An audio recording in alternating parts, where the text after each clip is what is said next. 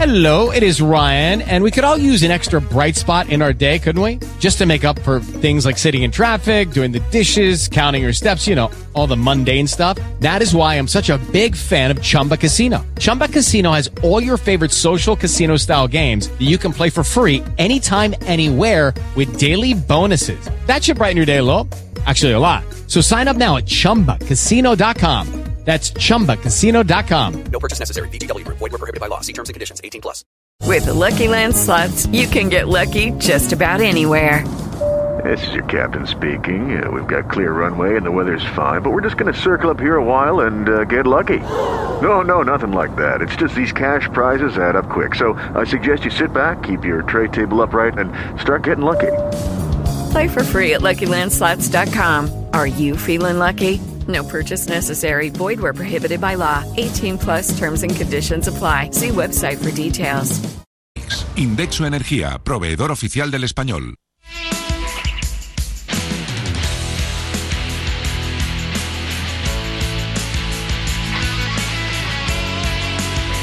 Estàs escoltant Ràdio Marca Barcelona, 89.1. Radio Marca. Estàs d'acord amb l'opinió dels nostres locutors? Escriu el que penses a radiomarcabarcelona.com Perquè la teva veu també ens interessa. perquè la teva opinió és important. Fes-te sentir a radiomarcabarcelona.com. La web de la ràdio dels esports.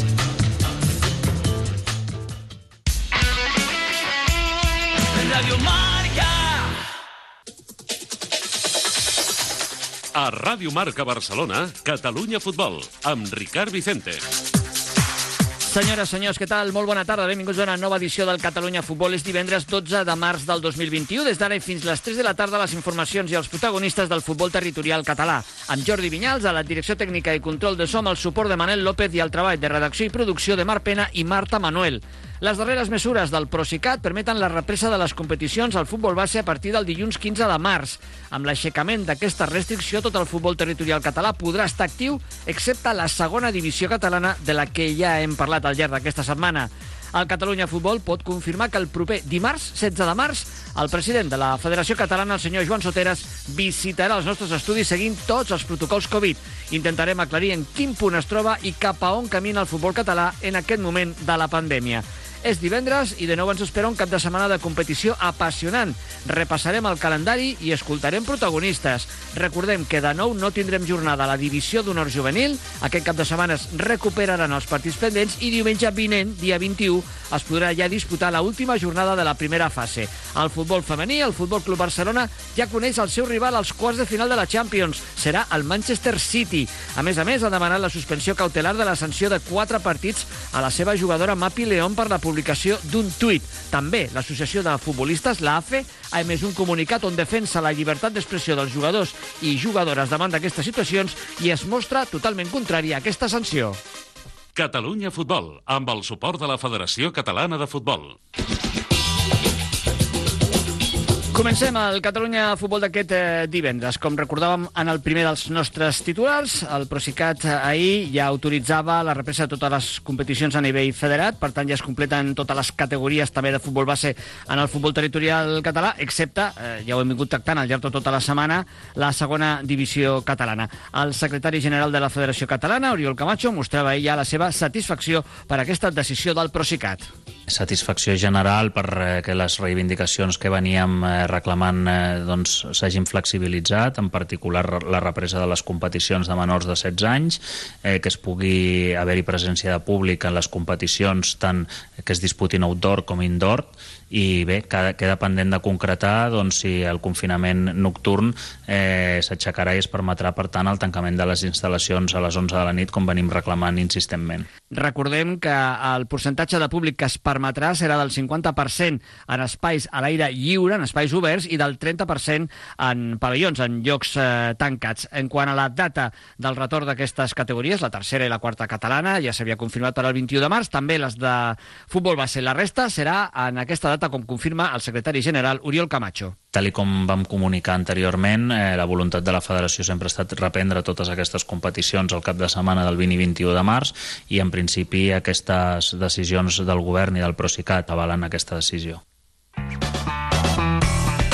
Doncs a partir del dilluns que ve, 15 de març, tindrem ja tot el futbol català de nou en actiu, excepte la segona divisió catalana. Com recordàvem també amb uns dels nostres eh, titulars, i vull aprofitar el moment i la vinentesa, dimarts que ve, dia 16 de març, el president de la Federació Catalana, el senyor Joan Soteres, visitarà el Catalunya Futbol, Radio Marca Barcelona, per respondre a totes les preguntes del futbol eh, català. Seguim endavant, i el nostre moment en Inter avui, amb el nostre ascensor, l'ascensor del Catalunya Futbol, ens porta cap a la segona divisió B. Nova jornada, vintena del campionat, descansarà l'Andorra i aquests seran els aparellaments. Hospitalet Prat, Lleida Esportiu Olot, Llagostera, Nàstic de Tarragona, Cornellà Badalona i el derbi d'Iguan de tots els derbis. L'Espanyol B Barça B, que més arriba en un moment molt interessant per tots dos equips. El partit serà a les 12 del migdia a la ciutat esportiva Dani Jarque i serà el partit màster a la sintonia de marcador Catalunya. Escoltem el tècnic de l'Espanyol B, José Aurelio Gai, li traslladàvem si era o no un partit especial.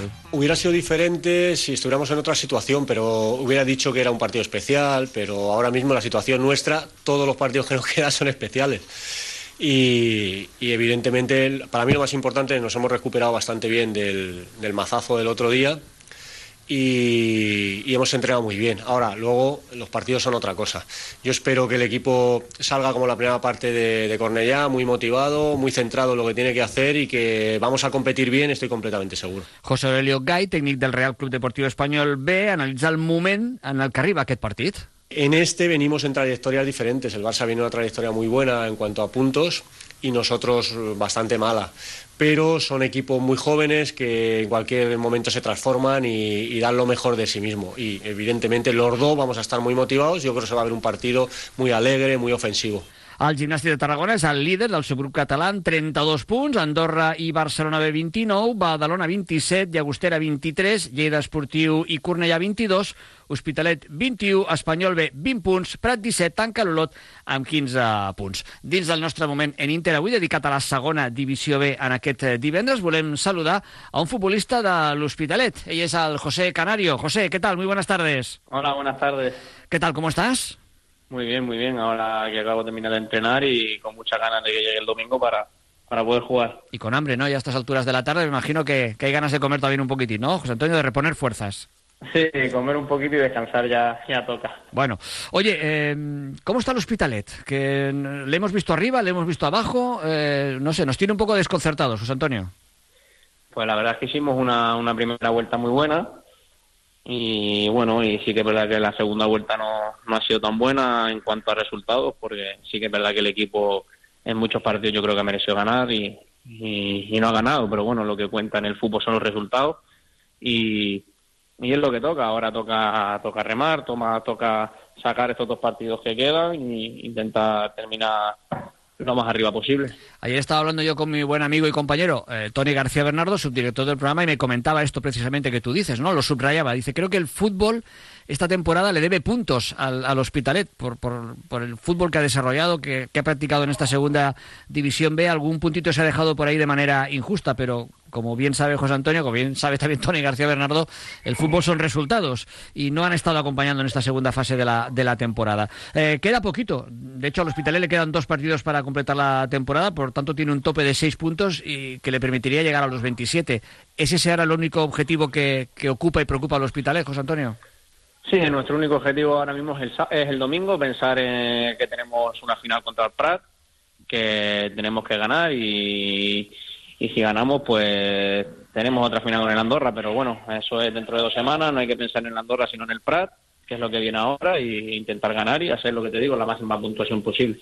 ¿Qué crees que le ha pasado al equipo para que no haya podido puntuar más jugando bien? Pues sinceramente no lo sé. Eh, la verdad es que el equipo ha estado como en la primera vuelta. Yo creo que el equipo siempre o casi todos los partidos ha sido el que ha dominado, ha dominado el partido. Eh, el que tenemos, tenemos el balón, jugamos desde la posesión del balón y la verdad es que, hemos llegado, hemos hecho lo mismo que la primera vuelta. Lo que yo creo que bueno que son, son rachas, como mismo le pasa al Barça ahora, que yo creo que cada vez que, nos llegaban nos marcaban, incluso partidos que íbamos ganando 2-0 al descanso, como con el Cornellá nos remontaban, partidos que prácticamente no nos, no nos chutaron a puerta como el Badalona y Llagostera y nos meten dos goles. Eh, no sé, no sé si es mala suerte, si, si bueno, también también son fallos nuestros, ¿no? Obviamente. Mm. pero yo creo que se ha sido un poco injusto con, con nosotros. Bueno, la traducción para todos los equipos prácticamente de lo que han de hacer en este final de temporada es sumar el máximo de puntos posibles y ver en qué fase quedan de cara a la segunda parte de, de la liga. Oye, el partido Hospitalet-Prat. El Prat es un equipo de aquellos que, vamos, cuesta, cuesta y cuesta, ¿eh? O sea que, que, no sé, vamos a ver un partido de mucha lucha más que de fútbol brillante, José Antonio. Sí, el PRA, nosotros sabemos que por mucho que esté debajo de nosotros, que esté en puestos de descenso como nosotros, es un equipo muy difícil de ganar, es un equipo que lucha, pelea, que están muy unidos, trabajan muchísimo y sabemos que no va a ser más fácil que ganarle, por ejemplo, en la Liga primero o que ganarle a cualquier a cualquier otro equipo. Sabemos que para ganarles tenemos que sufrir, haremos nuestro juego, intentar tener la pelota y jugar desde la posición de balón y ya luego, pues bueno, eh, se verá qué pasa. Ojalá que que ganemos, nos llevemos los tres puntos y, y podamos seguir teniendo opciones hasta el final.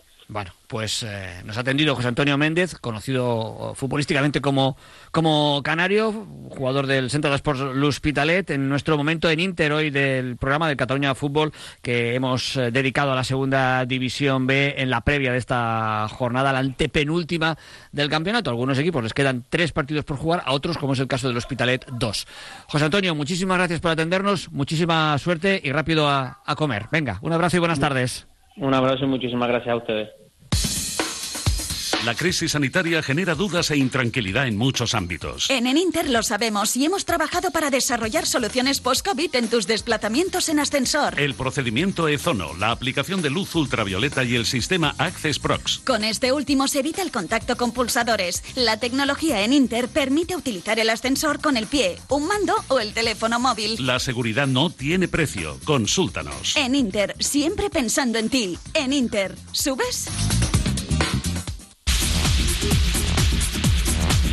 Entrem ara en territori corresponent a la tercera divisió que veurà la vintena jornada del campionat. Descansaran en el subgrup A el Manresa i en el subgrup B el Sants. Els aparellaments, el subgrup A, Sant Feliuent, Sant Cristóbal, Vilafranca, Castelldefels, Europa Igualada, Poble de Mafumet, Terrassa i Muntanyesa, Baix. I en el subgrup B, Fundació Grama, Girona B, Granollers, Sant Andreu, Cerdanyola, Perelada, Figueres, Banyoles i Vilassar de Mar, Horta. Jornada ja importantíssima, queden tres pel final, per alguns equips dos, per allò de que els hi tocarà descansar en aquestes tres últimes setmanes, i ja els posicionaments i els punts són claus, sobretot en, els, en les fronteres, eh, entre si jugaràs amb una part de la Lliga, per exemple, pel títol amb el del playoff o, o per la permanència. És a dir, que, que ja per alguns clubs els punts són molt importants. Hi ha un partit vital per al Sant Andreu i pel Granollers, el municipal del carrer Girona en el subgrup B aquest diumenge a partir de les 12 el seguirem a Marcador Catalunya perquè per uns i per altres els punts són claus de cara a poder acabar entre els tres primers.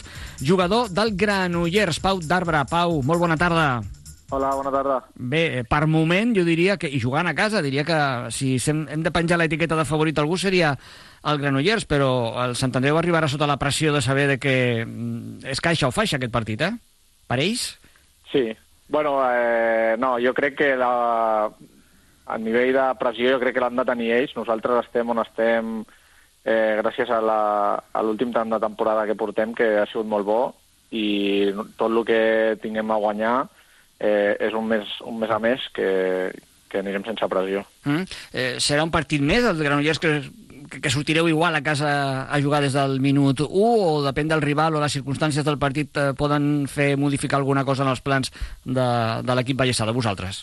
No, crec que hem agafat ara un, una dinàmica i una regularitat que, que és igual al rival que toqui, que hem de jugar sempre amb la mateixa, amb la mateixa dinàmica i, i ja dic, no, no canviarem res del, del que estem fent per, perquè vingui un rival o un altre. Des de fora, els que seguim el futbol de tercera divisió, veient dos grans equips, les seves necessitats i la capacitat que tenen de jugar al futbol, pensem en un gran espectacle. Però a vegades els nervis i la pressió mm, li posen aigua al vi. No sé si aquest serà un partit més de nervis que de, que de futbol, eh, Pau. Bueno, per la nostra part, eh, hem de valorar d'on venim. O sigui, fa un mes o un mes i mig anàvem vuitens que estàvem lluitant pel descens i ara estem tercers i bueno, és, un, és un, un mes que ens ha regalat estar aquí i nervis, bueno, sempre hi ha nervis, però en tots els partits i sortirem a disfrutar i intentar pues, continuar amb la dinàmica bona. Mm. Eh, el Girona B, que és el rival ara més directe per sobre vostre, juga al camp de la Fundació Esportiva Grama. Creieu que la Fundació, davant d'un equip pràcticament professional com és el Girona B, té opcions de, de poder-li treure-li punts? Sí, sí, totalment. Bueno, a tercera divisió eh, qualsevol equip pot, qual, pot guanyar qualsevol altre. Eh, sembla un tòpic, però és superigualada aquesta categoria i pots tenir un mal partit, ells poden tenir un bon partit o marcar ràpid a algú i, i et dic, aquesta categoria qualsevol equip pot fer mal a qualsevol equip. Diumenge, eh, a les 12 del matí, aquest partidàs entre el Granollers i el Sant Andreu, un dels més destacats que viurem a la sintonia de Marcador Catalunya. Pau d'Arbre, jugador del Granollers, gràcies per atendre'ns i que es vegi un gran espectacle. Molt bona tarda. A tu, bona tarda. I ens passem al grup eh, A, al subgrup en aquest cas, perquè també ens està escoltant protagonista el Sant Cristóbal, l'equip revelació de la temporada per eh, molts, torna a competir després de descansar el darrer cap de setmana. Tenim comunicació amb el seu futbolista Sergi Bessonies, conegut futbolísticament com a Chechu. Chechu, molt bona tarda. Què tal? Molt bona tarda. Com va sentar la setmana de descans del, del diumenge passat? Sí, la veritat és que quan, quan hi ha descans sempre, sempre senta bé, va bé una setmana per, bueno, doncs per reflexionar una mica, per, per pensar el que, el que vindrà més endavant. Molt bé. Eh, jugueu demà, dissabte, eh, davant del Sant Feliuenc a, a les Grasses, un Sant Feliuenc que necessita urgentment els punts per inclús encara té matemàtiques, eh, possibilitats d'estar de, entre el quart, cinquè i sisè classificat, i el Sant Cristóbal, doncs, que està a tres punts de la quarta plaça que ocupa el, el Terrassa, eh, el seu rival ciutadà. Eh, com plantegeu aquest partit, eh, Sergi? Sí, al, final, al final com, com tu dius, és, anar, al camp del Sant Feliuenc és un partit, és un partit difícil. Em sembla que, que en els dos o tres anys que portem a tercera divisió el Sant Cristóbal encara no, no, hem pogut, no hem pogut guanyar mai. Per tant, um, ja no ens mirem tant les, les classificacions, sinó el partit que, que ens ve dissabte i, i sabem, sabem que és molt, molt, molt complicat perquè, ja com dius, el, el Sant Feliuenc necessita, necessita els punts, i, i nosaltres hem de, hem de jugar el partit per, per, per intentar establir-nos ja en aquesta zona dels sis, dels sis primers classificats. Sou uns exprimidors de gols, eh? Amb 15, amb només, entre cometes, 15-28 punts. Sí, la veritat és que és que a nivell, a nivell de, de gols l'avantatge gran que tenim és que no ens en fan.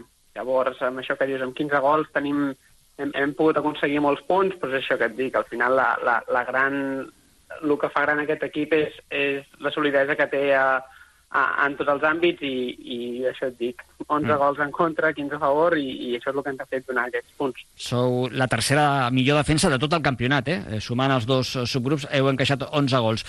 Intentant ser una mica més concrets, demà què us espereu al camp del Sant Feliuenc?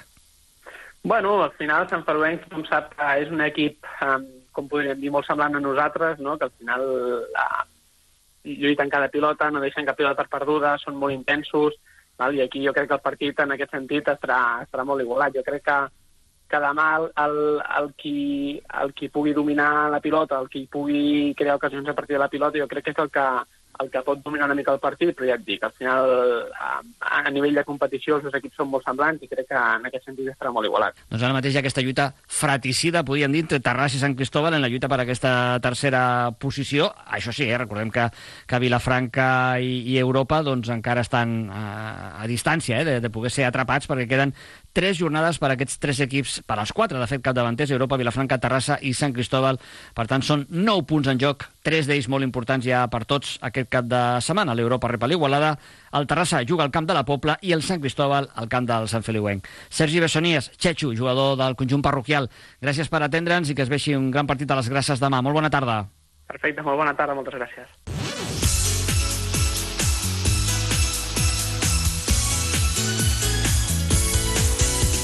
Diumenge a les 11 del matí, Marcador Catalunya. Viu en directe tota l'emoció del futbol territorial català. Segueix amb els nostres enviats especials el desenvolupament dels partits de les diferents categories. Alineacions, gols, entrevistes, anàlisi, opinió... No oblidis, aquest diumenge a les 11 del matí, Marcador Catalunya. També pots seguir-nos al nostre compte de Twitter, arroba marcadorcat, a les apps d'Android i iOS i al web radiomarcabarcelona.com.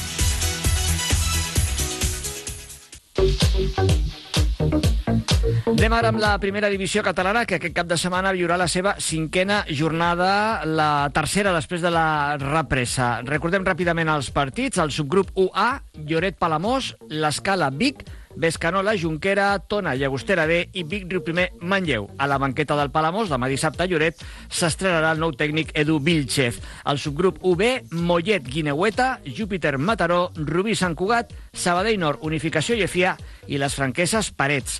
El 2A, Repitenca, Sant Bullà, Escó, el Catllà, Viladecans, Gavà i Vistalegre, Sant Ildefons. Eh, el partit Gandesa Vilanova no sembla que finalment es pugui disputar. Estem pendents. El 2B, Atlètic Lleida, Martorell, Borges Blanques, Tàrrega, el Carràs Atlètic, Sant Just, Mollerussa, Can Vidalet i Solsona Martinenc. Aquí sí que el Borges Blanques Tàrrega jugarà. Després, ahir ja escoltàvem el president del Tàrrega, Gerard eh, Caro, aquest eh, canvi de, de timó i la decisió de que el Tàrrega finalment sí eh, competirà en el que resta de temporada. Eh, anem a saludar un dels protagonistes que us serà aquesta jornada. És el recentment incorporat a la banqueta del Rubí, Juan Romero. Juan, què tal? Bona tarda, buenas tardes. Hola, buena tarde. ¿Qué tal? ¿Cómo estás, Juan? ¿Ve? Sí, todo bien. Muy bien. Sí. Eh, bueno, el partido tenía que ser Rubí-San Cugat, pero finalmente será San Cugat-Rubí. Todo esto viene de, de la jornada que correspondría haber jugado, en, creo, en, en- en noviembre, ¿no? Pero el tema del césped del eh, estaba el, el campo en obras y, por tanto, ya en aquel momento se decidió que eh, intercambiaríais el orden de partidos y se ha mantenido en esta, en esta jornada. Por tanto, vais a jugar mañana en el campo del San Cugat. Eh, ¿Cómo está el Rubí? No pudisteis jugar ¿eh? la semana pasada frente al, al Mataró, pero ¿cómo está el equipo y cómo llega este partido, Juan? Bien, eh, bueno, nosotros llegamos eh, después de estas cinco semanas ahora que hemos, hemos sumado desde que reemprendimos y bien, el equipo pues cada vez eh, mejorando eh, poco a poco. Mm. Eh, un Rubí que mm, ahora mismo se encuentra en la zona media de la clasificación con, con cuatro puntos, tres partidos disputados. El líder es la Guinehueta con diez y cuatro eh, partidos jugados. No sé si los objetivos esta temporada son de estar en lo más alto, Juan. Bueno, nosotros, eh, como te digo, recién llegados, nosotros lo que lo que emprendemos es un pues un nuevo reto en el que tenemos que, que crear y construir y, y bueno, eh, estamos en ese camino. Objetivos al final, eh, pues eh, pues ganar los máximos partidos posibles y, de- y tener al Rubí eh, en el puesto más alto posible. Ese es el objetivo. Eh, pero bueno, pero estamos, como te digo, estamos en el inicio de, de este proyecto, en una situación complicada también después de tres meses eh, sin haber competido, que al final es, es complicado el volver a el, volver a empezar y a eso, pues como te digo, se suma el, el hecho de, de, de, bueno de, de- de este cambio de entrenador, de estar nosotros, al final son nuevas ideas, es un nueva es eh, una nueva manera de, de trabajar y, y estamos dentro de ese proceso. ¿Qué partido te imaginas mañana en las instalaciones municipales Jaume Tubau de San Cugat? Un San Cugat que es segundo clasificado en este subgrupo, que solo ha encajado un gol hasta el momento después de la disputa de tres partidos y que debería hacer el Rubí para intentar puntuar en San Cugat.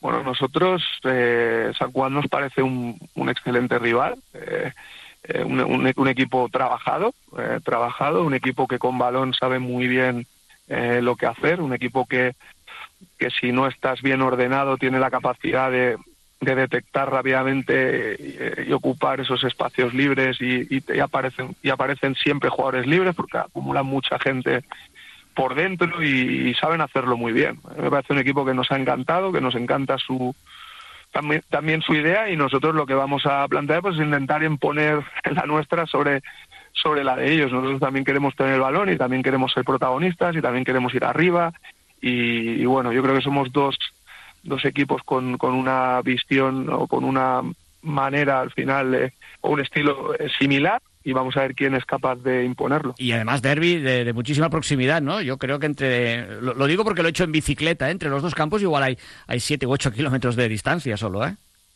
Sí, entre un- Can Rosés y el Municipal de San Cugat. Además sabemos sabemos la, la rivalidad, sabemos la importancia que tiene para, para los dos clubes este este partido, sabemos y para nosotros pues también contentos de poder ya en el segundo partido que, que vamos a estar en el banquillo poder disputar pues un, un San Cugat Rubí. Nosotros estamos totalmente contentos de poder jugar este partido, ilusionados y con muchas ganas de, de, de- de- de sumar la primera victoria. El líder juega en el campo del Mollet, Mollet Guinehueta. ¿Cómo ves ese partido, Juan? Bueno, yo, eh, Guinahueta considero ahora mismo un candidato a todo prácticamente. Considero el equipo que está con más ritmo, un equipo que también lleva cinco años eh, trabajando en una misma idea, con, con el mismo entrenador y un equipo muy evolucionado y desarrollado en su, en su manera de jugar, un equipo que sabe perfectamente lo que tiene que hacer en cada momento y para mí en estas circunstancias eh, en estas circunstancias de, de liga prácticamente al sprint de, de 15 partidos prácticamente que quedan lo considero un equipo que, que puede ser tremendamente peligroso. Pues ahora vamos a escuchar uh, las declaraciones de Marc Anguera que le ha hecho nuestro compañero Mar Pena, jugador del Guinahueta, después de una jornada, la pasada, donde golearon al, al, Júpiter y ahora se presenta este desplazamiento siempre complicado al campo del, del Mollet.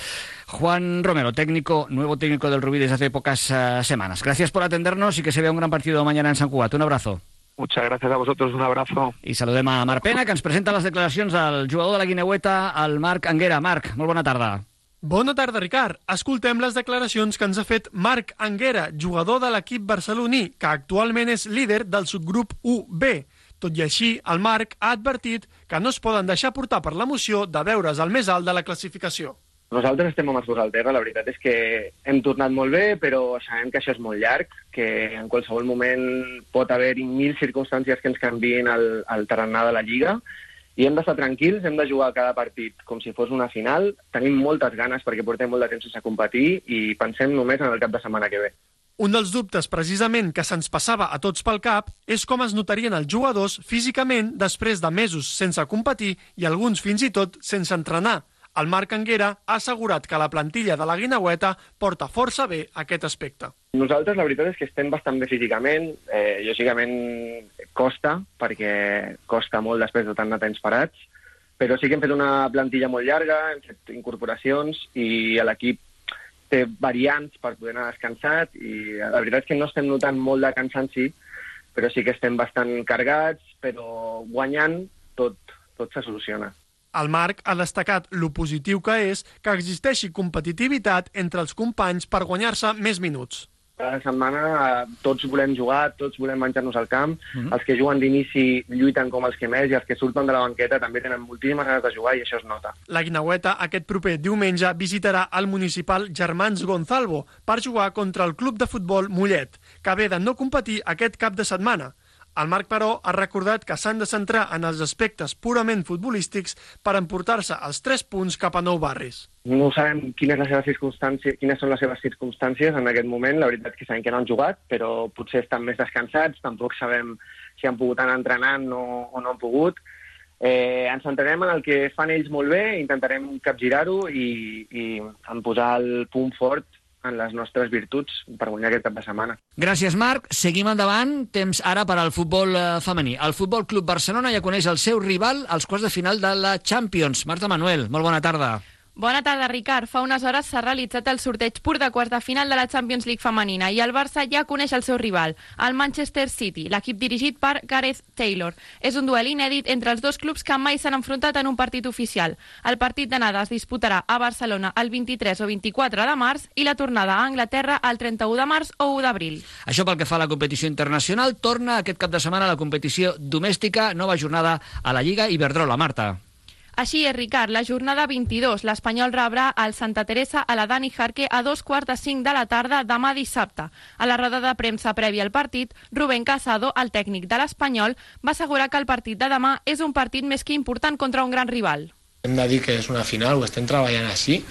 Eh, penso que aquest partit és gairebé, et diria que quasi tot, eh, en el sentit que hem d'afrontar amb amb la màxima exigència i hem d'intentar guanyar com sigui, eh, amb un rival que diria que és molt i molt i molt complicat. És un rival que incomoda molt, que incomoda molt, que és molt ràpid a les transicions i és un rival que, que no trepitja molt àrea però genera ocasions de gol i rentabilitza bastant bé els gols.